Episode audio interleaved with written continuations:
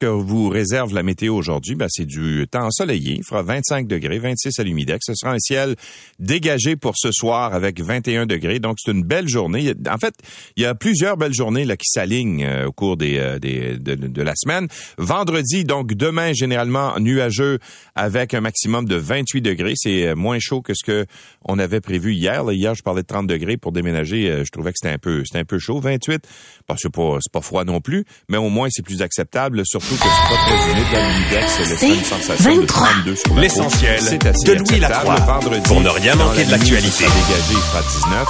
Et pour samedi ainsi que dimanche, que du soleil, 28 et 26 degrés. Il fait 14 en ce moment à Montréal. Et euh, donc, euh, oui, euh, bien sûr, le 1er juillet, c'est la fête euh, du Canada. Euh, c'est pas juste les déménagements, c'est la fête du Canada aussi. Alors commençons donc cette euh, revue de presse avec ce qui est ouvert et ce qui est fermé. Là, c'est généralisé. Là, hein. c'est prenez pas ça vraiment pour 100% des cas, mais en général au Québec, là, partout au Québec, ce qui est ouvert lors de la fête du Canada, ben les pharmacies, les épiceries, les cinémas les stations-service, bien sûr, c'est ouvert. Euh, les réseaux de transport, euh, les réseaux de transport généralement sont ouverts, mais fonctionnent selon l'horaire des fins de semaine. On parle des installations sportives municipales, certaines succursales de la SAQ, pas toutes. Le bureau des passeports sur rendez-vous seulement, prend-on la peine de préciser? Euh, mais c'est même même quand c'est pas jour férié, soit dit en passant. Et les écocentres sont ouverts aussi. Ce qui est fermé, la SQDC, les centres commerciaux, euh, caisses et banques, euh, points de services fédéraux, les bibliothèques, comptoirs de services dans les bureaux d'arrondissement et également les centres de relations avec les citoyens. Généralement, c'est fermé. Euh, les stationnements dans les rues, faut, faut surveiller là parce que à certains endroits, ça fonctionne selon les euh, en fait c'est fermé. Ah, c'est ben c'est pas fermé mais c'est gratuit à certains endroits. À d'autres endroits on fonctionne selon des horaires qui sont euh, resserrés euh, comme par exemple les heures de fin de semaine. Alors pour cette fête du Canada. Bon, à part ça, dans les différents quotidiens, bien sûr, j'en parlais tout à l'heure, c'est le moment où nombre de Québécois vont déménager, mais aussi un moment où nombre de Québécois vont se retrouver sans logement. Et euh, on en a fait grand état depuis euh, depuis plusieurs jours. Vous savez qu'à Montréal, on parlait hier de plus de 80 familles qui n'auront pas d'endroit où loger. Euh, demain soir parce qu'ils n'ont pas trouvé de logement. Alors bien sûr, il y a des programmes qui existent pour venir en aide d'urgence à ces gens-là. On peut les loger pendant un certain temps dans différents hôtels parce qu'on peut pas les laisser à la rue. Mais il reste que il faut trouver des solutions plus permanentes que ça. Or, euh, hier, on a annoncé, la ministre euh, de l'Habitation, André Laforêt, a annoncé euh, des programmes d'aide pour les locataires qui sont dans le besoin et on va revoir à la hausse les mesures immédiates pour les locataires dans le besoin, en plus d'annoncer la construction de 3000 logements abordables. Pour la deuxième fois en un an, c'est ce qu'on peut lire dans le journal de Montréal, Québec augmente l'aide financière maximale qui est prévue par le programme d'allocation logement. Ça s'adresse aux personnes qui euh, consacrent une part trop importante de leur budget au paiement de leur euh, loyer euh, et, aussi au remboursement de leur hypothèque. Donc, l'aide depuis l'automne dernier est passée de 80 à 170 dollars par mois pour aider ces gens-là. Aussi, il faut comprendre qu'il y a une pression supplémentaire qui est liée, oui, à la hausse des loyers. Là, on a vu que ça coûte de plus en plus cher de se loger au Québec, mais aussi il y a toutes les autres dépenses qui augmentent grâce à la, grâce à cause de l'inflation, euh, l'épicerie coûte plus cher, euh, les biens de consommation coûtent plus cher, l'essence coûte plus cher, tout coûte plus cher finalement. Et le, loyer admissible dans le cadre du programme de supplément du loyer qui permet à des ménages à faible revenu euh, d'habiter dans un logement non subventionné augmente aussi. En fait, ce sera ça sera augmenté aussi devant la flambée des prix pour se loger. Puis on va construire davantage de logements sociaux, mais des logements sociaux ça sera pas construit d'ici demain soir. Là. Alors euh, ça, c'est peut-être à plus long terme, mais les besoins sont immédiats puisqu'il y a plusieurs personnes qui vont se retrouver à la rue. Et dans le journal La Presse ce matin, on, fait un peu le tour là, des... Parce que c'est pas juste à Montréal la pénurie de logements, c'est aussi dans d'autres villes du Québec. Et là, on, on regarde ce qui se passe euh, dans le secteur de Joliette. Depuis des semaines, le téléphone, dit-on, des organismes communautaires à Joliette sonne sans arrêt. Les résidents qui craignent de se retrouver à la rue le 1er juillet, ben, euh, se comptent désormais par dizaines. Là-bas, il y a un phénomène assez particulier, c'est que le taux d'inoccupation des logements est, passé de 4,3% en 2017. Ça, ça veut dire que il y a un équilibre assez intéressant à 4,3% Si tu cherches quelque chose, tu vas en trouver. Mais cette année, il est à 0,5% On dit que le taux d'équilibre est, de est, normalement à 3% Dans une ville, là, quand tu as 3 de logements inoccupés, euh, c'est un taux qui est sain. C'est-à-dire que si tu veux déménager, changer d'endroit, tu vas trouver quelque chose éventuellement. Mais à 0,5% c'est extrêmement compliqué. Concrètement, c'est peut-être 100 portes de logement euh, qu'il manque là-bas, selon Marie-Ève Ducharme, qui est directrice générale de l'Association pour les jeunes de la rue de Joliette. Alors ça, ça veut dire qu'il y a des, des gens là-bas qui vont devoir sans doute euh, changer de milieu parce qu'ils trouvent pas d'endroit où loger. Et la raison pour laquelle euh, on se retrouve devant une pénurie aussi importante là-bas, c'est que euh, Joliette est, un endroit convoité pour son accès aux services de santé et aussi à l'éducation post-secondaire. On accueille notamment des étudiants et des personnes âgées qui viennent des régions voisines. C'est comme une espèce de lieu où les gens vont, se, regrouper. Euh, et il y a aussi la popularité du télétravail qui euh, a fait en sorte qu'il y a plusieurs personnes qui vivaient dans des villes et qui ont dit, ben si on peut travailler à la maison, dans un endroit plus euh, plus calme, dans une plus petite ville. Euh, Joliette, si je me trompe pas, ça tourne autour de 20 000 quelques habitants là. Ben c'est peut-être une bonne idée de le faire. De, si je peux travailler, gagner de l'argent en restant à la maison, mais dans un milieu plus confortable, ben il y a des gens qui se sont tournés vers ça et ça a mis une pression sur le logement. Et malgré les efforts de la municipalité, le problème là-bas est manifeste, dit-on. Les loyers sont hors de prix et euh, on demande euh, de l'aide euh, rapide aux différents gouvernements, notamment le gouvernement du Québec. On va recevoir d'ailleurs la ministre André Laforêt un peu plus tard dans cette émission vers 7h20 ce matin pour parler justement de la crise du logement au, au Québec. Ça, c'est une nouvelle qui est très inquiétante. C'est le deuxième article que fait Isabelle Porter euh, du journal Le Devoir à Québec sur la situation du euh, de la résidence pour personnes âgées Villa Domaine. C'est situé à Lévis, près de Québec, sur la rive sud de Québec. Et là, il y a de nouvelles plaintes qui visent cette résidence et qui concernent des euh, travailleuses temporaires d'origine africaine qui ont travaillé comme préposés aux bénéficiaires là-bas pendant des mois sans être payés dans l'espoir d'obtenir un permis de travail qu'elles n'ont jamais obtenu. Alors, on parle du cas de Marie et de Lindsay, c'est pas leur vrai nom les, femmes euh, ne veulent pas donner leur vrai nom parce qu'elles ont peur des représailles, mais quand même elles racontent que les propriétaires de cette euh, résidence euh, qui s'appelle Éric Simard et Natacha Gauthier les ont fait travailler sans les payer pendant toutes euh, ces euh, semaines, voire des mois, parce qu'il y avait une pénurie de personnel, mais surtout parce qu'elles étaient gratuites.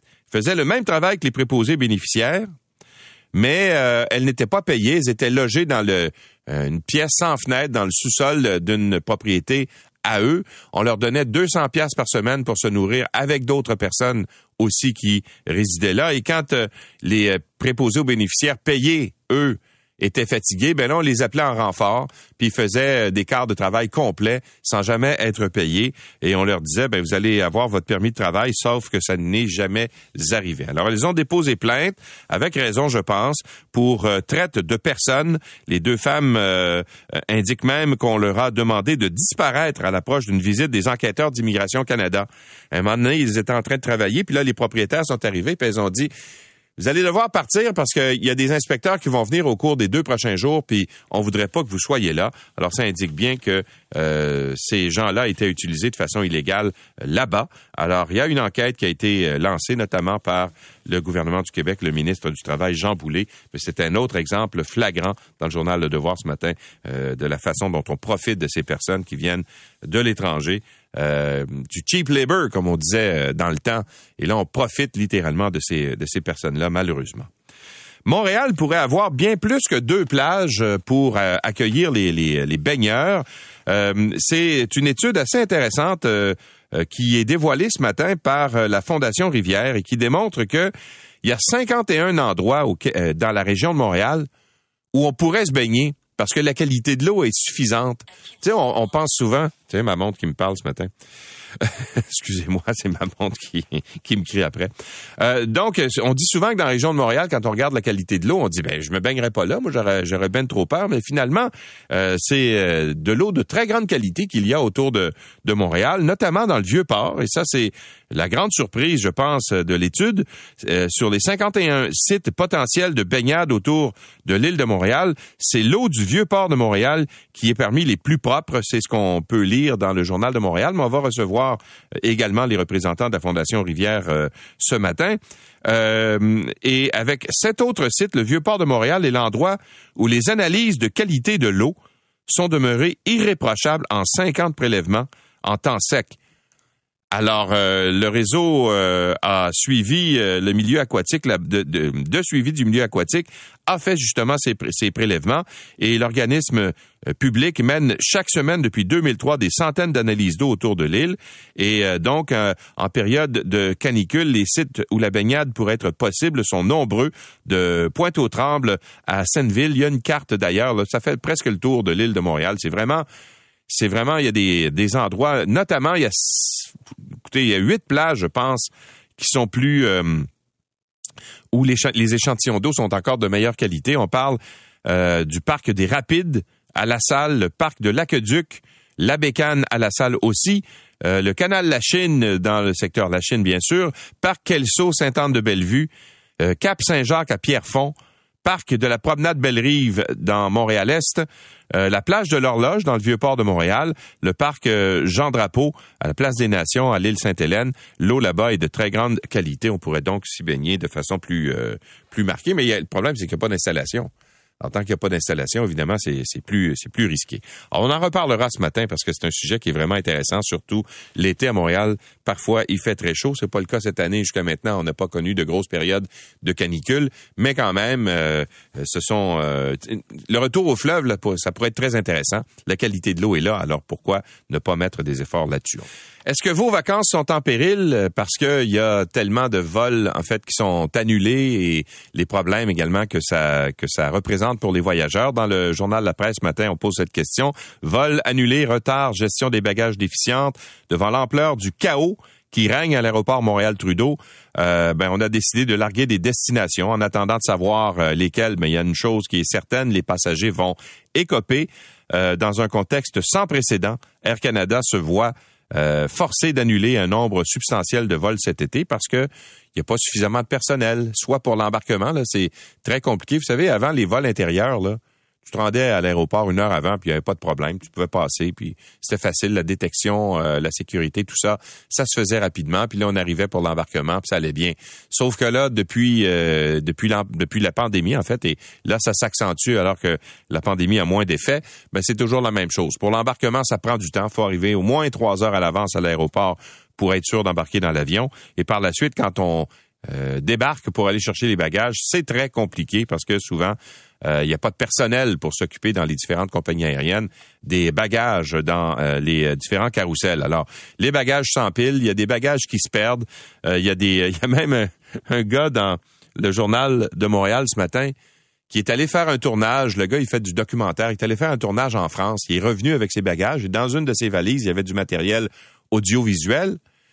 Et là, ils n'ont pas réussi à trouver sa valise quand il est débarqué. La valise était restée en France. Mais par la suite, la valise est arrivée, puis le gars, il a un GPS, un traceur GPS dans ses valises. Il est capable, avec son téléphone cellulaire, de suivre sa valise. Puis là, il se promène, il s'en va à l'aéroport, puis m'emmener à côté du parc La Fontaine, puis retourner le soir à l'aéroport, puis elle se promène comme ça, mais il est pas capable de mettre la main dessus. Alors, c'est assez aberrant. Et il y a une famille, euh, de façon un petit peu plus triste, là, de, de, de, de touristes euh, allemands qui est à Montréal puis qui court après ses valises depuis une semaine, puis ils n'ont pas trouvé encore. Alors, vous voyez, il y a des répercussions assez importantes. Et ça, c'est sans compter la maudite application à Rivecan qu'on nous oblige à remplir, qui est censée faciliter les affaires, mais qui, dans le fond, fait le contraire, ne fait que prolonger les délais à la douane. Alors, c'est pas c'est pas joyeux de voyager par les temps qui courent. Et ça, c'est si vous êtes capable, bien sûr, de mettre la main sur votre passeport. Alors, euh, vraiment, les embûches aux voyageurs sont nombreuses euh, par les temps, euh, par ben, ces jours-ci. Bon, à part ça, euh, on pensait que la COVID était derrière nous, mais euh, c'est pas tout à fait le cas. On compte 1260 hospitalisations. C'est une hausse de 34 par rapport à la veille. C'est ce que nous a dit hier le, le, directeur de la santé publique du Québec, le docteur Luc Boileau.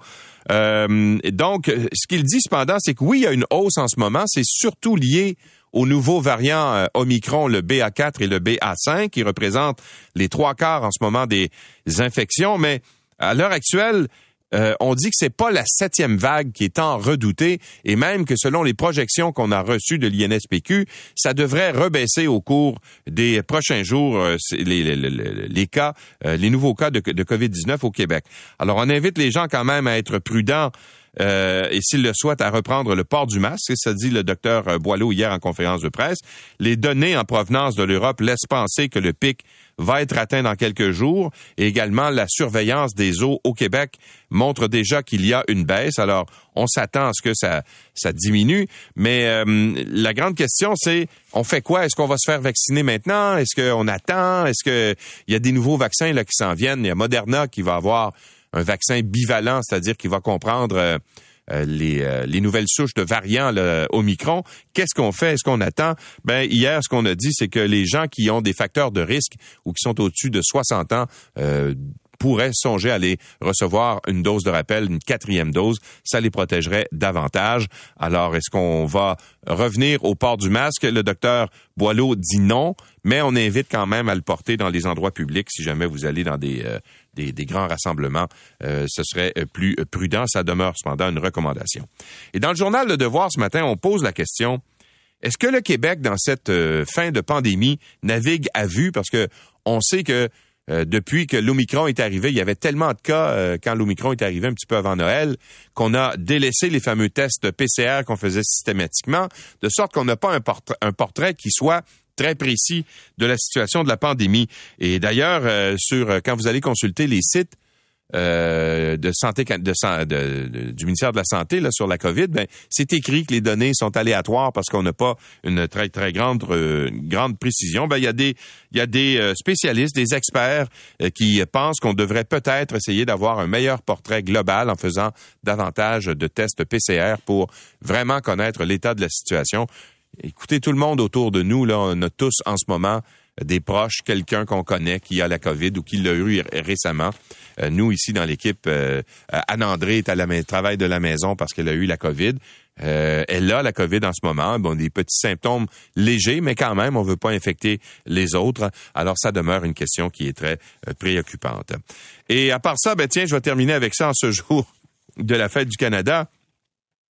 La nomination de Mary Simon est contestée euh, devant le tribunal. Une requête a été déposée par un groupe de citoyens hier euh, euh, au Palais de justice de Québec. Et à la tête de ce regroupement, on, a entre autres Frédéric Bastien, le fondateur de Justice, Québec et historien, qui s'est présenté d'ailleurs à la course à la chefferie du Parti québécois. Et l'argument, ben, c'est que Mary Simon, à titre de gouverneur général du Canada, devrait parler les deux langues officielles selon la Constitution canadienne.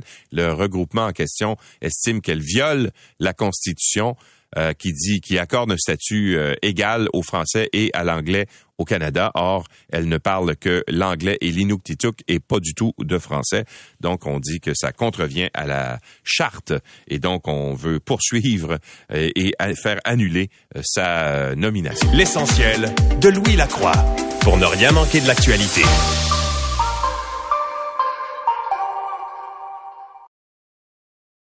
L'essentiel de Louis Lacroix, puisqu'il faut se lever même l'été pour ne rien manquer de l'actualité. La crise euh, immobilière euh, dans la province se poursuit, la crise du logement la veille du 1er juillet, euh, la flambée des loyers, la pénurie de logements continue à frapper tout le Québec, pas juste à Montréal, mais l'ensemble des régions du Québec. La situation est pas prête de s'améliorer d'ailleurs.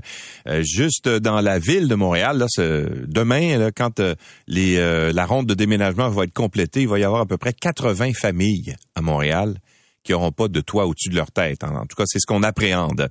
Euh, alors hier, il y a une série d'annonces qui a été faite par euh, la ministre euh, des Affaires municipales et de l'Habitation, Madame André Laforêt, qui est avec nous. Bonjour, Madame Laforêt. Oui, bonjour, Monsieur Lacroix. Alors, donc, à, la veille du, de la grande journée du déménagement au Québec, Euh, vous avez annoncé hier des, des mesures là pour essayer de contrer la crise du logement, mais concrètement, il y a encore beaucoup de familles qui demain n'auront pas d'endroit où se loger. Qu'est-ce que vous allez faire pour ces familles-là? Bien, c'est important, je le dis tout de suite, c'est demain le 1er juillet. Alors oui, on a des programmes, on a de l'allocation de logement qui est bonifiée énormément, ce qui veut dire que, par exemple, on donnait 100 dollars par mois pour un locataire, on, on a bonifié à la hauteur de jusqu'à 170 dollars. Euh, on a nos programmes également dans les offices d'habitation. On a nos programmes suppléments au loyer. Ça, ça veut dire qu'on offre un appartement à un locataire et ce locataire peut se loger à, moindre coût parce que oui, on subventionne également la partie dont les, logements sont plus dispendieux présentement à cause de l'inflation. Donc, on est là pour les aider. Il faut demander de l'aide immédiatement. Ouais, mais parce que moi, ce que j'ai vu hier, tu sais, vous faites une annonce à deux jours du 1er juillet, au moment où la crise va être à son paroxysme pour des pour des familles. Pourquoi vous n'avez pas fait ces annonces-là il y a un mois?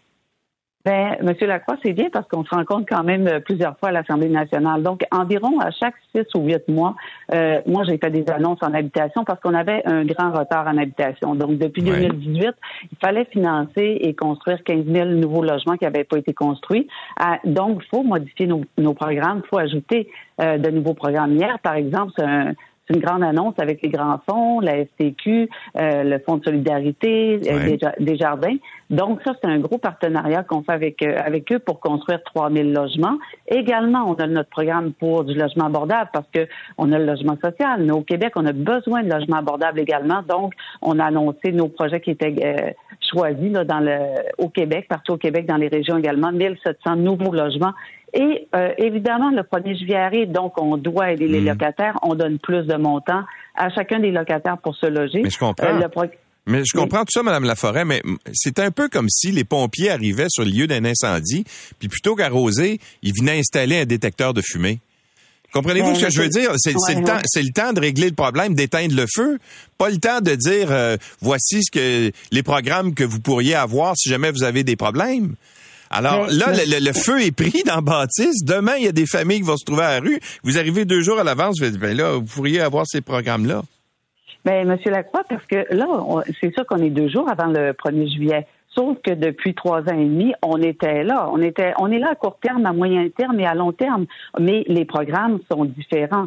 Moi, ce que je peux vous dire, c'est que si on n'ajuste pas nos montants à chaque mois pour payer le loyer, avec l'inflation qu'on vit, on ne serait pas un gouvernement qui serait à l'écoute des locataires et des propriétaires. Donc, on est là euh, à chaque 1er juillet et nos programmes, d'ailleurs, depuis le mois de mars, nos mm. programmes, nos baux, les bails, si je peux dire les baux dans les offices d'habitation sont déjà signés pour plusieurs locataires. On est vraiment à court terme euh, depuis euh, pour le 1er juillet. Donc, il y a plusieurs programmes en habitation, mais ce que je peux vous dire en résumé, c'est que on avait énormément de retard dans le passé, qu'on n'avait pas construit. Les programmes n'étaient pas ajustés depuis 2009, Monsieur Lacroix. Imaginez. Donc, il faut s'ajuster, euh, si je peux dire, même à chaque six mois, et c'est ce qu'on fait présentement. Bon, il manque combien de logements abordables au Québec? Euh, parce que là, vous en, vous en avez annoncé 3 000 hier avec votre euh, partenariat avec le Fonds de solidarité et avec des jardins, mais il en manque combien à votre avis? Là? Si on échelonne ça sur une euh, sur sur cinq ans, là, combien il faut en construire et combien vous prévoyez en mettre en chantier pour essayer de, comment dire de soulager cette euh, la pression qu'il y a sur le milieu euh, en ce moment? Oui, tout à fait. Mais en fait, c'est sûr que quand on est arrivé, il en manquait 15 000. Ça, on le savait tout de suite, donc on les a financés. Aujourd'hui, je peux vous dire qu'avec l'annonce d'hier, avec les, les, grands fonds FTQ, euh, CSN et Desjardins, ben on va, on sera rendu à 18 logements financés. Maintenant, au niveau de la construction, on manque également, par exemple, au niveau des à 18 000. Excusez, j'ai dit 1800, euh, mais c'est 18 000. Alors, au niveau de, au niveau des logements, qu'est-ce qu'on doit faire? C'est en plus euh, rénover tous les HLM qui étaient barricadés. Alors, par exemple, à Montréal, on a donné 100 millions pour rénover tous les HLM barricadés. On a d'autres au Québec, il faut les rénover également. Puis ça, on va remettre ça sur le marché. Donc, c'est un euh, Qu'est-ce que c'est un HLM barricadé, euh, Madame Laforêt? Un HLM barricadé, c'est comme ceux qu'on a on a euh, rénové euh, à Montréal parce que anciennement, les, HLM, c'était sous convention euh, fédérale, ça date de 1994, et le fédéral a décidé d'arrêter de financer les HLM. Donc, nous, le Québec, on s'est ramassé avec des HLM qui étaient, que les rénovations n'avaient pas été faites, on, on avait arrêté de financer ces logements-là. Donc, nous, on a repris le parc des HLM et c'est pour ça qu'il faut les rénover. Puis, c'est pour ça qu'il faut enlever, euh, si je peux dire, l'impossibilité de loger ces HLM-là. Donc, c'est un grand, grand chantier. Les HLM, euh, les coopératives, les logements euh, abordables, les logements sociaux. Le, programme Axiologie, on est rendu à un milliard pour mm. construire des logements sociaux. Alors, c'est très, très complexe, l'habitation, mais on est là on soutient les locataires, mais les solutions sont là, mais sont multiples. Vous avez raison, c'est assez complexe. Bon. Alors, il y, a des gens qui, qui, euh, qui prônent ou qui euh, croient que si on avait, par exemple, un, registre des loyers au Québec, euh, ça permettrait peut-être de, de, savoir un peu ce que ce que les gens paient en général dans un secteur, par exemple pour des loyers semblables, puis peut-être de contrer un peu les fameuses augmentations de loyers là qui sont euh, euh qui, sont qui, qui, qui, font la flambée en ce moment de, de, du coût des loyers au Québec. On voyait là à Granby entre autres choses là.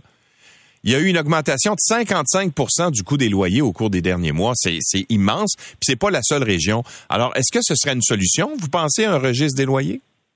On a étudié euh, la possibilité. Hein. C'est vraiment une bonne question que vous avez parce qu'on a, on a fait une analyse avec Revenu Québec et euh, mettre en place un registre des loyers, c'est 50 millions de dollars plus 20 millions à chaque année euh, pour le travailler. Par contre, c'est pas les coûts nécessairement, sauf qu'on a regardé si on avait tous les mécanismes en place au tribunal administratif du logement et on a des mécanismes en place pour diminuer la hausse la hausse des loyers. Et ce que je peux vous dire, par exemple, durant la, pandémie, ben c'était interdit qu'il y ait des hausses de loyers. On a euh, des indexations qui étaient maximum à 0,5% euh, Donc, on a vraiment un bon calcul au tribunal administratif du logement. Et si on n'avait pas ça, là, on se poserait la question, mais on a déjà les, tous les mécanismes en place.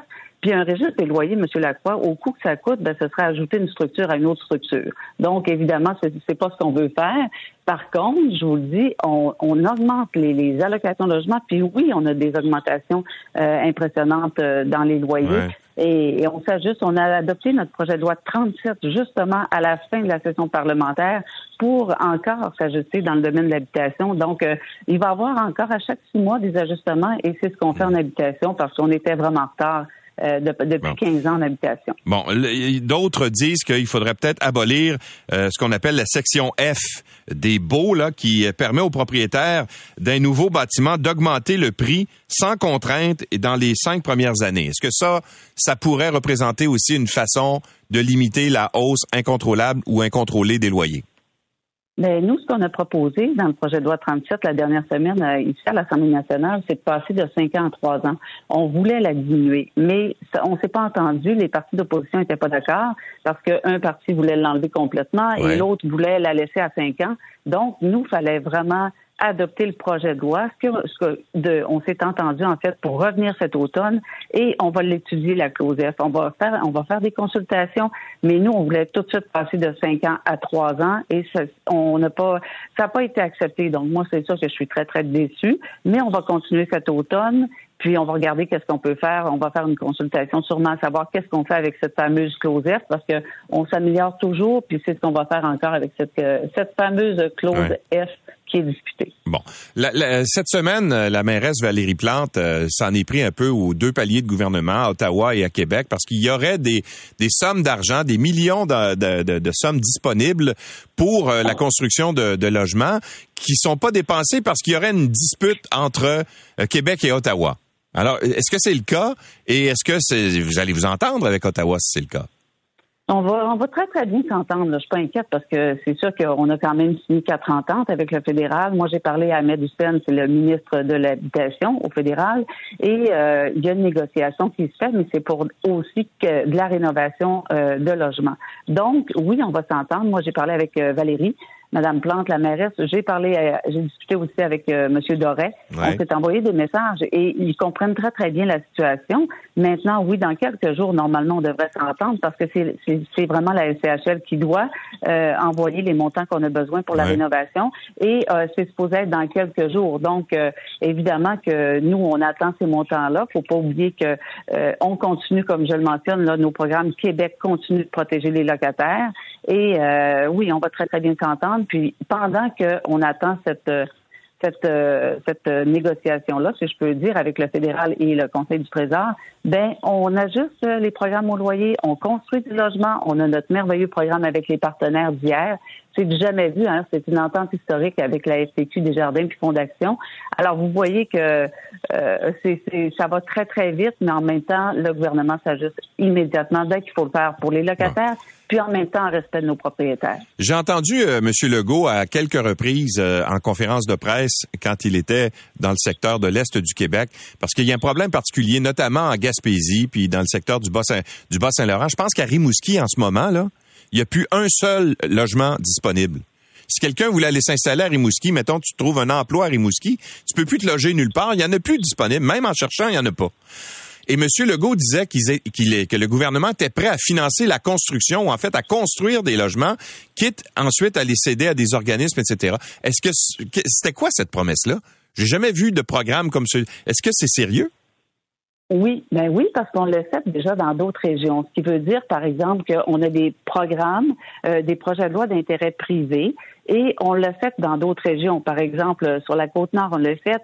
Euh, la municipalité peut prendre le leadership de construire sur son territoire. On l'a permis.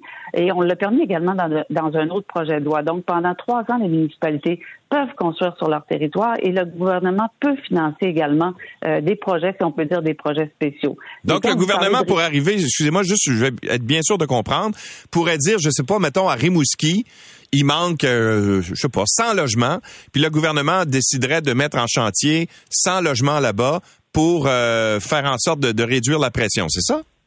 Mais on le fait ça dans toutes les régions, hein, M. Lacroix, parce que hier, dans notre programme d'habitation abordable Québec, si je regarde, Rimouski, d'ailleurs, a eu un énorme projet. Donc, on le voit qu'il faut construire aussi à Rimouski. C'est une ville qui est vraiment en, en, crise du logement. Et le gouvernement donne son programme d'habitation abordable subventionne euh, à la hauteur de 80 euh, pour des programmes d'habitation abordable, dont Rimouski. Mais en même temps, nous, en, contrepartie, on travaille toujours avec les maires, maires, et eux peuvent même avoir des projets sur leur territoire et demander euh, des subventions si c'est possible. Alors, écoutez, on est là, on, collabore avec les municipalités, on collabore vraiment avec les offices d'habitation. Euh, je peux pas le cacher que c'est vraiment intense, un 1er juillet, mais on est là pour les municipalités. Puis avec tous les offices d'habitation, les maires, les maires, on a une très, très bonne euh, collaboration. Il faut continuer comme ça, M. Lacroix. Et vous allez être où, vous, demain, pendant que la crise va être à son paroxysme? Moi, euh, je vais, je serai sur le terrain. Je suis toujours également en Teams avec les offices d'habitation, euh, les maires, les mairesses. Comme je le dis, là, je discutais avec Montréal il n'y a pas plus tard qu'à 48 heures, avec Québec également et toutes les régions parce que les gens ont quitté la grande ville pour aller dans les régions. Fait que les maires de plus petites municipalités euh, sont très sollicités également. Donc, on est à l'écoute des besoins et euh, même, je, le mentionne, demander de l'aide, aller aux offices d'habitation et pendant euh, 14 jours, tous les offices d'habitation, euh, c'est 7 jours sur 7 jours sur 7 jours sur 7, on travaille, on répond aux, aux besoins. Puis faites vos demandes parce qu'il ne faut pas laisser personne personne sans toi, comme vous l'avez dit. Exactement, pour les aider. Madame Laforêt, merci beaucoup d'avoir été avec nous. Merci, M. Lacroix. Au revoir. André Laforêt est ministre des Affaires municipales et de l'Habitation et les ministres responsables du Saguenay-Lac-Saint-Jean. L'essentiel de Louis Lacroix, puisqu'il faut se lever même l'été pour ne rien manquer de l'actualité. La santé publique euh, craint pour le réseau de la santé en raison du retour en force de la COVID-19. Euh, est-ce que justement on fait face à la fameuse septième vague qu'on appréhende? Hier, on, nous disait que non, que c'était euh, oui une hausse de cas, mais qui allait se résorber au cours des, des prochains jours. le docteur Jean Longtin est médecin microbiologiste, expert clinique, en appui à la gestion scientifique de la pandémie au ministère de la Santé et des Services sociaux. Bonjour, docteur Longtin. Bonjour, Monsieur Lacroix. Alors hier, euh, bon, on a dénombré 1260 hospitalisations. Je ne sais pas si ce sera plus aujourd'hui. Vous avez sans doute les chiffres plus récents, mais euh, malgré ça, ça c'est pas euh, une augmentation qui vous qui semble vous inquiéter. Euh, ben, c'est une augmentation quand même qui a nécessité quand même hier euh, un, point de presse pour faire des rappels au niveau euh, quand même des, des, des actions qu'on peut prendre personnellement pour limiter les cas. Euh, la, la, la, hausse des cas, la hausse des hospitalisations et aussi la hausse de l'absentéisme au niveau des travailleurs de la santé euh, sont quand même là depuis quelques semaines et euh, viennent rajouter une pression supplémentaire sur le système de la santé. Donc, toutes les actions qu'on peut faire pour diminuer la contagiosité à ce moment-ci, évidemment, peuvent être entreprises. Bon. Vous, vous, pensez que ça va redescendre hein, au cours des prochains jours? Qu'est-ce qui vous indique justement que la situation va s'améliorer et non pas empirer comme on avait vu avec les autres vague d'Omicron? Euh, évidemment, les, projections par rapport aux, vagues sont toujours un peu difficiles à voir. Vous l'avez vu depuis le début de la pandémie, la COVID nous a lancé plusieurs balles courbes. Euh, ici, on a quand même deux éléments importants. Le premier, c'est la la courbe elle-même. Euh, dans la vague 5 et la vague 6, euh, la courbe était beaucoup plus prononcée, beaucoup plus abrupte en bon français, alors que maintenant, on est plus dans, dans une tendance à la hausse. Euh, le deuxième élément, c'est la situation internationale. On le voit en Europe, ils ont le même phénomène. Il y a un pays d'Europe, entre autres le Portugal, qui a vécu cette vague-là avant nous. Et dans leur cas, la vague a été moins prononcée que les vagues précédentes et a eu une augmentation d'environ quatre semaines, une diminution d'environ quatre semaines. Donc, on parle vraiment plus d'une, euh, c'est une vague. La définition de la vague est toujours difficile à avoir. On l'a beaucoup en posteriori. Mais en, Europe, ils n'hésitent pas à dire septième vague, eux autres. Ils le disent ouvertement, là.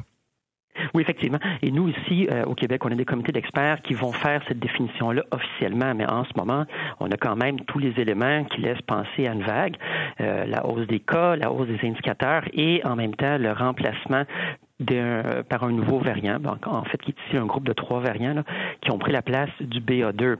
Euh, une fois qu'on a dit ça, une vague, on l'a vu depuis le début, ne sont pas tous de la même mm. ampleur et de la même durée. Donc, c'est vraiment ça l'élément qui reste à déterminer. Bon, euh, vous avez parlé de trois variants. Là. Il y avait le BA4, le BA5. C'est quoi le troisième? Et est-ce qu'ils sont plus virulents que les autres? Euh, le, troisième, c'est le BA2.12.1.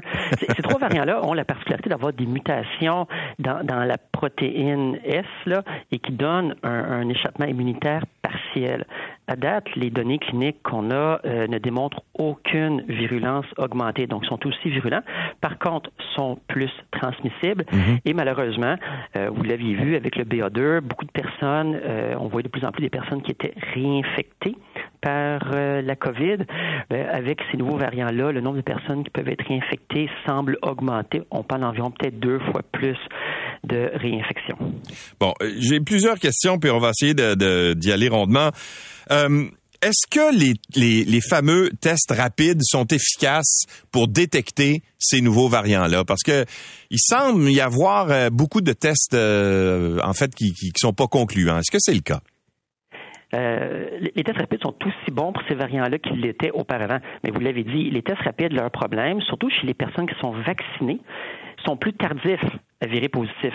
Donc, c'est pas rare qu'on voit des tests rapides qui sont positifs au jour 3, par exemple. Donc, le message, c'est si on a des symptômes, on s'isole, on se teste, surtout si on a des symptômes après avoir été en contact avec quelqu'un qui avait la COVID prouvée. Si dans la semaine suivante, vous avez des symptômes grippaux, à un moment donné, il faut croire, même si le test est négatif, que c'est probablement ça. Mais oui, vous avez raison, les tests peuvent être tardifs.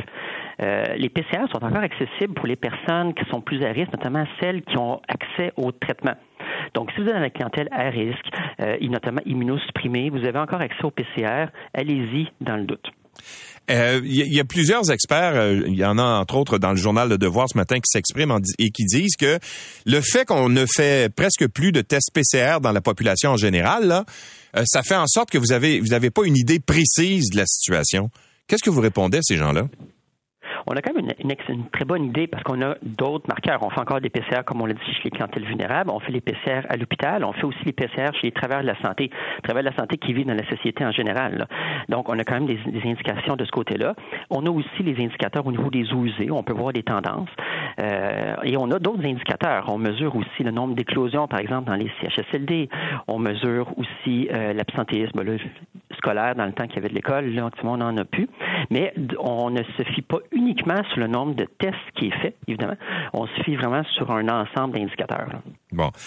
Est-ce que les vaccins sont efficaces contre ces nouveaux variants-là? Par exemple, euh, les vaccins qu'on a eus depuis euh, depuis euh, plusieurs mois ne comprenaient pas de, comment dire de, données spécifiques relatives à l'Omicron.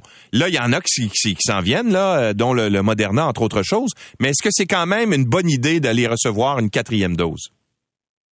Euh, la quatrième dose est encore euh, vraiment utile pour prévenir les complications. C'est là qu'on euh, attend d'avoir les données pour les nouveaux vaccins, comme vous l'avez dit, qui comportent les, le Omicron à l'intérieur. ces données-là ne sont pas encore disponibles. Est-ce qu'ils vont prévenir aussi autant les infections et les complications? On l'espère, c'est vraiment notre souhait à tous. Mais pour l'instant, on les a pas. les personnes qui sont plus à risque, qui ont des maladies chroniques, qui ont plus de 60 ans, qui n'ont pas eu la quatrième dose et que leur dose précédente date de plus de six mois. Euh, peuvent aller chercher le, euh, vaccin. Euh, il n'est pas trop tard. Ça va donner vraiment un, boost au niveau de l'immunité. la cinquième dose, elle, va venir à la fin de l'été, automne. Et évidemment, dépendamment de quel vaccin sera sur le marché, ben, on va être capable de, l'adapter. Si les nouveaux vaccins bivalents sont là en grande quantité et à temps opportun, ben, c'est évident que ça va être un vaccin qui va être considéré. Euh, en ce moment, il n'y a plus de restrictions sanitaires, le masque n'est pas obligatoire nulle part, etc. Mais est-ce que vous recommandez quand même de le porter? Euh, j'imagine que oui, hein, euh, surtout par les temps qui courent avec la hausse des cas surtout pour les personnes qui sont à risque de complications, donc encore une fois, les personnes âgées qui ont des maladies chroniques ou qui sont immunosupprimées, on le recommande encore. Le virus se transmet beaucoup. L'autre, quand vous dites qu'il n'y a plus de mesures sanitaires, il y en a encore des mesures sanitaires qui existent, mais qui sont plus individuelles. Et une des principales, c'est lorsqu'on est positif pour la COVID, vous devez rester isolé cinq jours, on le rappelle. Et ensuite, quand on sort au jour 6, éviter les rassemblements, éviter les gens vulnérables. C'est pas quand on a fait la COVID, qu'on est toujours 6 ou 7, c'est pas le temps d'aller dans un festival ou dans un resto avec des amis. Évidemment, on est encore contagieux, c'est vraiment important. Et ça, ça freine la transmission. Il faut pas oublier qu'on attrape le virus de quelqu'un qui l'a. Et ben, pour ceux qui savent qu'ils l'ont, restez isolés, s'il vous plaît, parce que c'est vraiment là le cœur de la transmission. Bon, vous, est-ce que vous le portez toujours, le masque? Ben, à l'hôpital, évidemment, on le porte encore. vous êtes obligé, ouais, euh, On est obligé et c'est effectivement très sécuritaire. Quand on est dans les endroits euh, clos, euh, évidemment, ça, je le juge en fonction du risque. Donc, des fois, il y a des endroits clos, mais qui sont très aérés, qu'il n'y a, beaucoup, a pas beaucoup de personnes, on est rassuré. Par contre, s'il y a beaucoup, de beaucoup de personnes, on est très collé. Ben, évidemment, on peut faire attention et le porter. Bon. Est-ce que le fait que les, en ce moment, c'est quoi? C'est les trois quarts des nouveaux cas qui sont dus au, à des variants Omicron, là. Est-ce qu'il faut craindre l'apparition d'un nouveau variant, mais spécifique, comme on a connu dans les dernières années, qui, qui pourrait arriver à l'automne. Euh, j'ai lu que c'est peut-être une crainte importante en Europe, entre autres choses. C'est la crainte qu'on a tous. Pour l'instant, euh, dans, euh, dans les, variants qui circulent à l'échelle mondiale, il n'y a aucun signal en date d'aujourd'hui d'un variant de ce type-là. Absolument, on les voit venir environ euh, quelques mois d'avance. BA4, BA5, par exemple, on les a maintenant, mais on les suivait depuis euh, le mois de janvier-février. Euh, donc, on, les voit venir. En ce moment, on n'en voit pas, mais bon, on l'a dit tantôt, on n'est pas à la première surprise avec la COVID, donc on, on reste toujours sur nos mm. C'est pour ça qu'il y a une vigie provinciale et internationale qui est faite en temps réel pour s'assurer qu'il n'y a pas quelque chose de nouveau qui apparaît. Docteur Longtemps, merci beaucoup d'avoir été avec nous. C'est un plaisir, merci. Au revoir, docteur Jean Lontin est médecin microbiologiste. L'essentiel de Louis Lacroix pour ne rien manquer de l'actualité.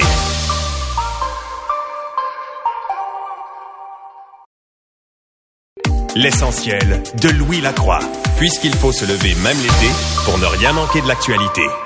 On va maintenant parler euh, du fameux vaccin euh, de Moderna, en fait, qu'on appelle un vaccin bivalent qui euh, inclut, si on veut, des souches des, nouveaux variants Omicron dedans et qui est en analyse actuellement auprès de Santé Canada.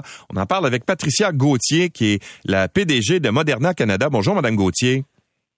Bonjour, M. Lacroix. Alors, on en est où avec euh, euh, le, processus d'homologation de ce vaccin-là? Quand, quand avez-vous déposé les études euh, que vous avez faites sur ce nouveau vaccin-là? Donc, on est en discussion avec Santé Canada depuis depuis un petit bout de temps, quelques quelques mois, semaines. On va déposer notre dossier à Santé Canada de façon imminente et euh, on va continuer d'avoir des discussions avec eux au fur et à mesure qu'ils vont étudier le dossier pour pouvoir adresser les questions qu'ils ont euh, au fur et à mesure et pouvoir, euh, espérons-le, avoir un bivalent disponible pour tous les Canadiens au début de l'automne. Bon, expliquez clairement, je l'ai expliqué brièvement, puis je suis pas un scientifique, puis mais qu'est-ce que c'est un vaccin bivalent? Donc, un vaccin bivalent, c'est une combinaison, celui sur lequel on travaille présentement, c'est une combinaison de la souche ancestrale, donc la souche de Wuhan, qui est le vaccin qu'on a présentement, avec une souche additionnelle qui est de Omicron, le BA1. Euh, puis on met les deux souches dans le vaccin le bénéfice de tout ça, c'est que ça protège non seulement contre Wuhan et Omicron, mais ça donne aussi une protection contre d'autres souches qui sont même pas incluses dans le vaccin. Euh, et les résultats sont très, très euh, encourageants avec une protection là, de huit fois un niveau d'anticorps plus élevé qu'avant la vaccination. OK. Donc ça, ça permettrait peut-être euh, de, de, de, prévenir les infections parce qu'en ce moment, les, les, les vaccins qu'on a avec les, anciennes souches, si on veut, euh, ne préviennent pas nécessairement les infections, euh, amenuisent les symptômes et les conséquences euh, de la COVID, mais n'empêchent pas nécessairement d'attraper le, virus. Est-ce que ce nouveau vaccin-là pourrait justement freiner la propagation? Mais en fait, d'un point de vue santé publique, l'objectif, c'est toujours de, prévenir absolument les décès, prévenir les hospitalisations et euh, autant que possible essayer de freiner la, propagation du virus ou, le ressentiment des symptômes.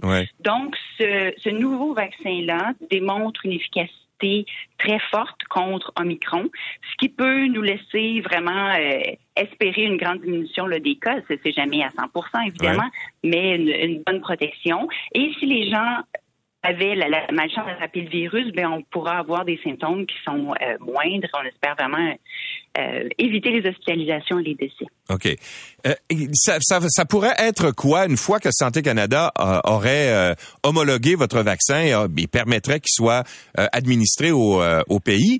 ça ressemblerait à quoi la diffusion? Est-ce qu'il y a eu des commandes faites par le gouvernement du Canada depuis parce qu'on le fait toujours un peu à l'avance, en prévision justement de l'homologation? Oui, donc nous, on a une entente de une entente avec le gouvernement fédéral. Le Canada pourrait être un des vraiment premiers pays à avoir des doses du bivalent ici. Euh, on est en discussion avec le gouvernement là, pour finaliser la quantité, le, moment à laquelle les doses vont être livrées, etc. pour l'automne. Donc, on est en train de finaliser ça, finaliser les décisions, mais il y a une opportunité pour le Canada d'être euh, un des premiers pays à recevoir les doses de ce vaccin bivalent-là. Puis on va travailler avec le gouvernement pour finaliser la, quantité pour euh, avoir le, le, bon nombre de vaccins pour protéger les Québécois les Canadiennes euh, à l'automne. OK, donc on ne sera pas à la traîne là, comme ça avait été le cas euh, auparavant quand il y a eu toute la folie entourant les vaccins, tout le monde essayait d'en avoir puis et, ça avait causé une, certaine confusion. Là ce que vous nous dites c'est que le Canada est parmi les les premiers à recevoir le vaccin, donc il n'y aura pas cette confusion qu'on avait connue à l'époque. Mais on est en, il y a toujours des, je veux dire, ça nous prend l'approbation de Santé Canada, ça nous prend, euh, je veux dire, il y a des doses qui vont venir au Canada qui pourraient venir euh, dans les premiers pays, mais ensuite, il faut voir ça ressemble à quoi au cours de l'automne, quelle quantité arrive quand, etc. Mais euh, on travaille très fort avec le Canada, puis je pense qu'on représente le Canada très fort chez Moderna pour s'assurer de pouvoir bien supporter le pays. Est-ce que ce vaccin-là va nécessiter plus, plus d'une dose ou c'est comme une dose de rappel finalement plus efficace? Donc, c'est vraiment une dose de rappel. Euh, l'objectif, c'est de, faire une dose de rappel euh, fin été, début automne, et euh, on espère vraiment, sur la base des données cliniques qu'on a vues sur un autre bivalent qu'on avait étudié, de pouvoir vraiment passer l'hiver avec ce vaccin-là. Donc, une bonne durabilité de protection. Madame Gauthier, merci beaucoup d'avoir été avec nous. Merci beaucoup, M. Lacroix. Au revoir, Patricia, Patricia Gauthier est euh, présidente directrice générale de Moderna Canada. Alors, le vaccin euh, est en cours. Euh, ils sont à transmettre les informations à Santé Canada pour une homologation pour l'automne prochain. et donc, le Canada pourrait être parmi les premiers pays à en bénéficier. L'essentiel de Louis Lacroix, puisqu'il faut se lever même l'été pour ne rien manquer de l'actualité. On va maintenant se tourner vers ce qui se passe dans les aéroports. Si vous avez voyagé un peu, euh, vous vous êtes rendu compte que c'est extrêmement difficile non seulement de partir, mais aussi de revenir et que bien souvent, ben, les bagages sont un peu perdus euh, ou s'amoncellent dans les aéroports parce qu'il n'y a, a, pas de gens pour, pour s'en occuper. Euh, Meran Ebrahimi est directeur de l'Observatoire international de l'aéronautique et de l'aviation civile de l'Université du Québec à Montréal. Bonjour, Monsieur Ebrahimi. Oui, bonjour. Alors, la saga, après la saga des passeports, mais ben là, c'est la saga des bagages. Euh, est-ce que c'était prévisible, euh, tout ça? Est-ce qu'on a l'impression qu'on se fait toujours prendre de court?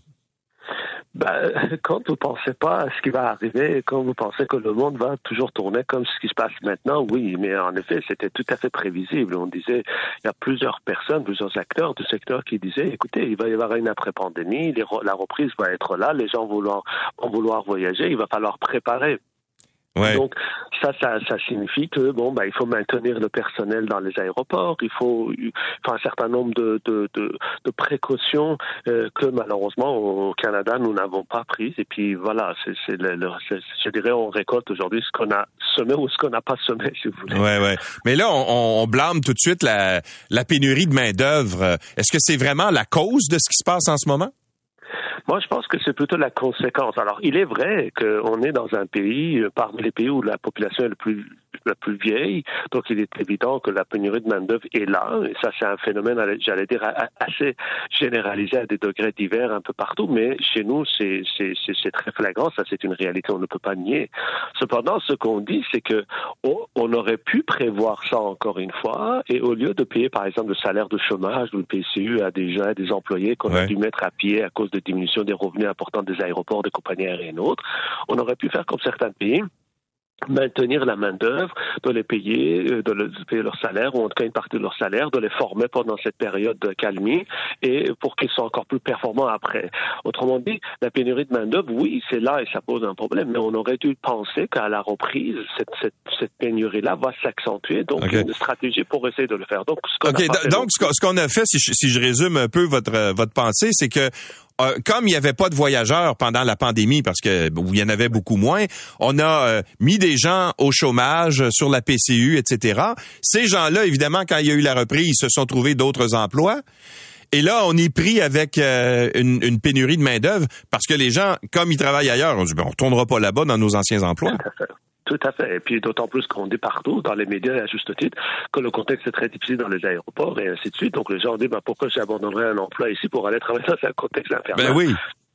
Donc c'est ça qui devient un problème. Il faut savoir aussi que l'aéroport c'est une machine extrêmement complexe. On n'a pas de d'une entreprise, une organisation aussi complexe que l'aéroport. La, seule organisation qui s'approche le plus à un aéroport, c'est un hôpital.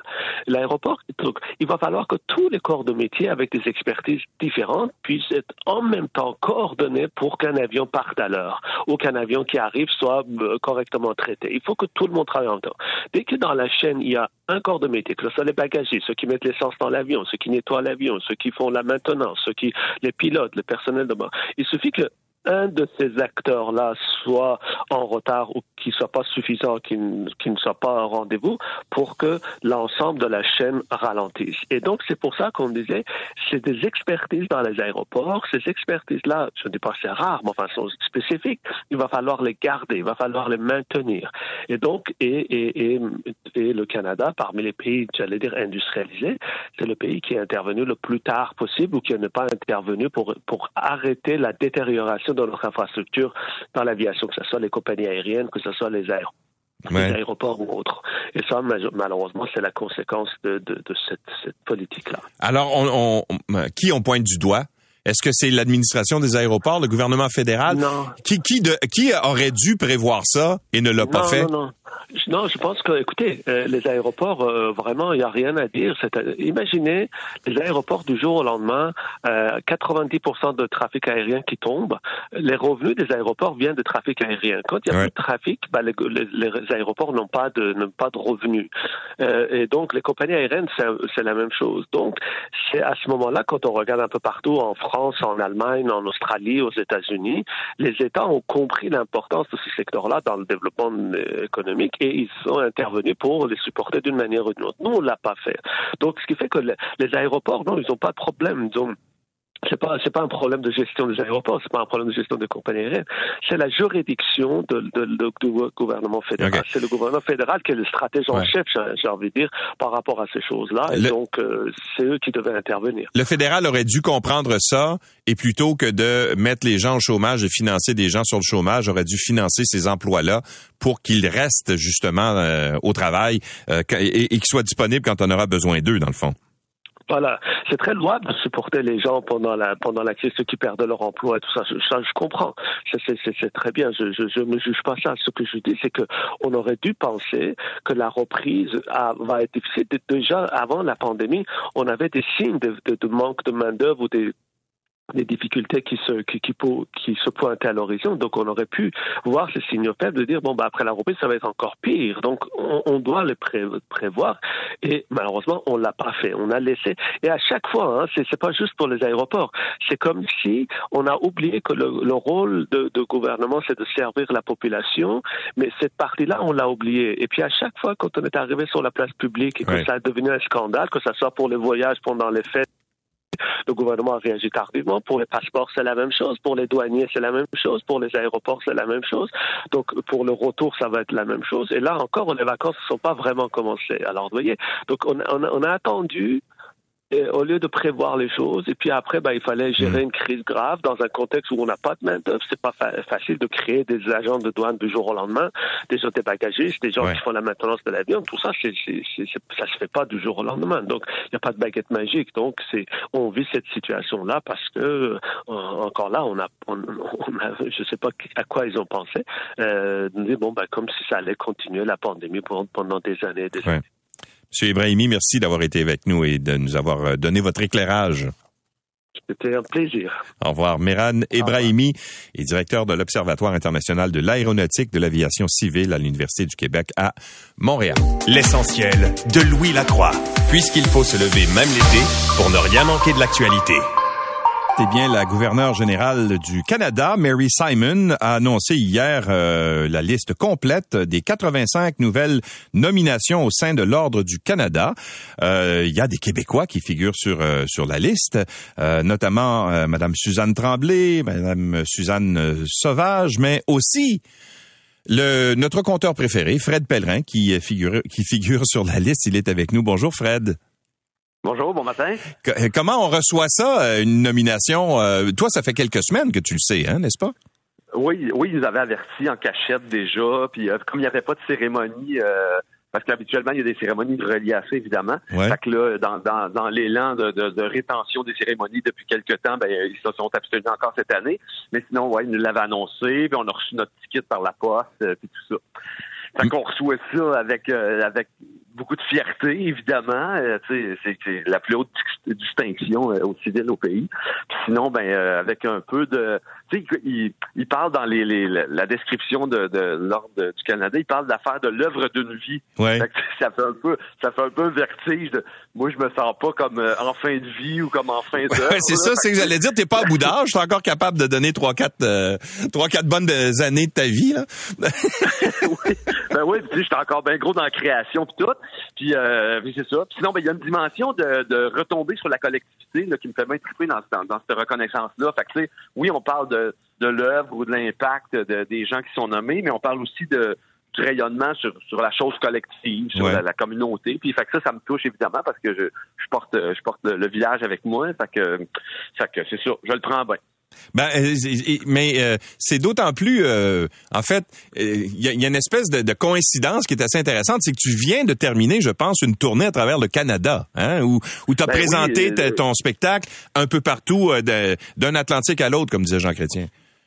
Oui, oui, dans les deux Atlantiques. ben oui, étrangement, cette nouvelle-là est arrivée dans les 7-8 derniers mois, j'ai fait l'ouest jusqu'au Yukon, jusqu'à Vancouver, euh, toutes les prairies. Puis là, j'arrive il y a une semaine d'une tournée dans l'Est. Fait que, euh, ouais, étrangement, tout ça coïncide. Puis euh, il y a du Canada, il y avait beaucoup de Canada euh, dans, dans, dans, les mhm. derniers mois. Évidemment, c'est ton, tes comptes, tout ça, on s'y rattache beaucoup au Québec parce que tu as une façon de raconter qui, est, qui, est, fantastique, mais aussi il y a des tout le monde, les personnages que tu décris de Saint-Élie de Caxton de chez vous, les personnages de ton univers, tout le monde en a dans son entourage, dans tous les villages du Québec qui correspondent un peu à ça. Toi, tu as, le moyen de les mettre en valeur puis de, de faire exploser leur personnalité, mais comment c'est reçu dans le reste du pays?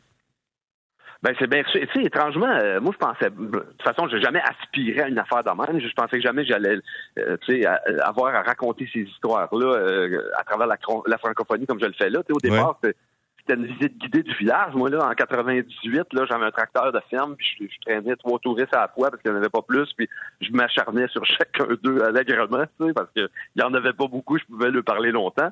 Fait que, tu sais, c'est tellement local, c'est tellement Saint-Élie de Caxton que je pensais jamais pouvoir aller compter ça à Charette ou à Saint-Paulin, tu sais. Puis finalement, la, route m'a pris, puis m'a amené... Euh, c'est devenu une affaire de, de conte, de légende que je transporte un peu partout. Fait que je me dis qu'il y a quelque chose qui, qui finit par être universel là-dedans. Ce village-là, tout le monde le reconnaît. Puis oui, je le raconte dans les communautés francophones hors Québec, euh, dans le Canada, mais je promène ça partout. Je promène ça en France. J'arrive de la Suisse il, y a, trois semaines. Je vais en Belgique. Je vais bientôt en Tunisie. Je vais dans les Antilles. Je Puis tu sais, ça résonne partout quelque chose. De, Puis ça m'échappe cette affaire-là. Fait que, euh, fait que oui, on se reconnaît dans ce village-là. Puis oui, j'ai la chance de transporter ce village-là, puis de, de, de, partager les frissons que j'y trouve euh, avec avec les frissons d'ailleurs. C'est intéressant ce que tu racontais quand tu as commencé. Euh, pour toi, ça a commencé comment? Elle vient d'où cette idée-là? De, de raconter des histoires euh, à partir des, des personnages euh, qu'il y avait dans ton, dans ton village? Comment ça a commencé tout ça? Ben, c'était un job d'été. J'étais guide touristique. Ils me mettent sur un tracteur de ferme, ils accrochent un wagon en arrière, puis puis là, moi, je me dis, il faut que ça ressemble au gars de la calèche à Québec. Sais, fait que je cherche les histoires réelles du village, puis les dates de construction de la maison, puis tout. Mais tu sais, il y a très peu de grandes batailles, de grandes conquêtes, et de, vestiges euh, de là, cinq siècles au village. Fait que, tu sais, rapidement, je me mets à délirer sur les personnages, puis je me rends compte que ça a un effet. Puis au même moment où je fais ça, ma deuxième job d'étudiant à ce moment-là, c'est d'être euh, animateur dans une petite boîte euh, à chansons qu'il y avait à Saint-Élie de Caxton. Fait que je prends le micro, puis euh, je présente les artistes chaque soir, puis j'anime le brunch du dimanche matin. Puis on dirait que tranquillement, il se fait une rencontre entre cette partie de moi là qui, qui est guide touristique avec cette partie de moi là qui s'installe derrière un micro, puis mm. qui, qui, prend la parole, puis qui joue de la guitare. Puis ça devient ce que c'est devenu. Mais est-ce que c'était de l'improvisation à ce moment-là, ou si tu prenais le temps d'élaborer des, des histoires euh, fantaisistes sur, sur les différents personnages? Ben, au début, c'est de l'improvisation, mais c'est de l'improvisation à partir de trucs que j'ai entendus. Fait que, encore aujourd'hui, il n'y a aucun texte qui précède mes histoires. Fait que, oui, je me construis un canevas, je me construis une structure d'histoire, mais je pars là-dedans, euh, puis euh, c'est beaucoup dans la, la, réaction du public que je trouve que je trouve mon, énergie, puis les idées, puis le, délire que, que, que, je pousse dans ces histoires-là. Mais après, oui, ça, ça suit quand même une structure comme comme, euh, je sais pas, moi, ce matin, on fait une entrevue, ben, toi, tu as, une structure d'entrevue. En même temps, on rebondit ensemble, puis on, on jazz l'entrevue ensemble. T'es pas nécessairement dans des phrases apprises, tout ça. Fait que c'est un peu ça. J'ai, j'ai un menu, j'ai un ordre du jour, puis je délire là-dedans. Ouais. Comme Toussaint Brodeur, là, qui, qui est un des personnages de ton nouveau euh, spectacle, lui, il a existé, là, il a, existé pour vrai, là. Ah bah oui, il a existé, puis il est très très vif dans les mémoires encore. Euh, sa, maison est identifiée, tu arrives au village, tu questionnes les, gens un peu plus vieux, ils l'ont tous connu. Toussaint, de mémoire, il est mort en 88.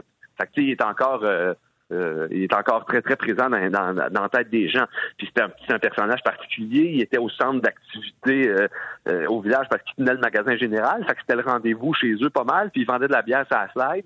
Fait que évidemment que c'était aimanté chez eux. Fait que c'est ça. Fait que tous ces personnages-là ont existé. Puis moi, je pars de cette affaire-là. Puis après, j'en rajoute. Je distorsionne un peu. Puis tout. Mais les gens qui les ont connus, ces personnages-là, ils reconnaissent quand je les raconte, même s'ils sont un peu transformés par le conte. Ouais.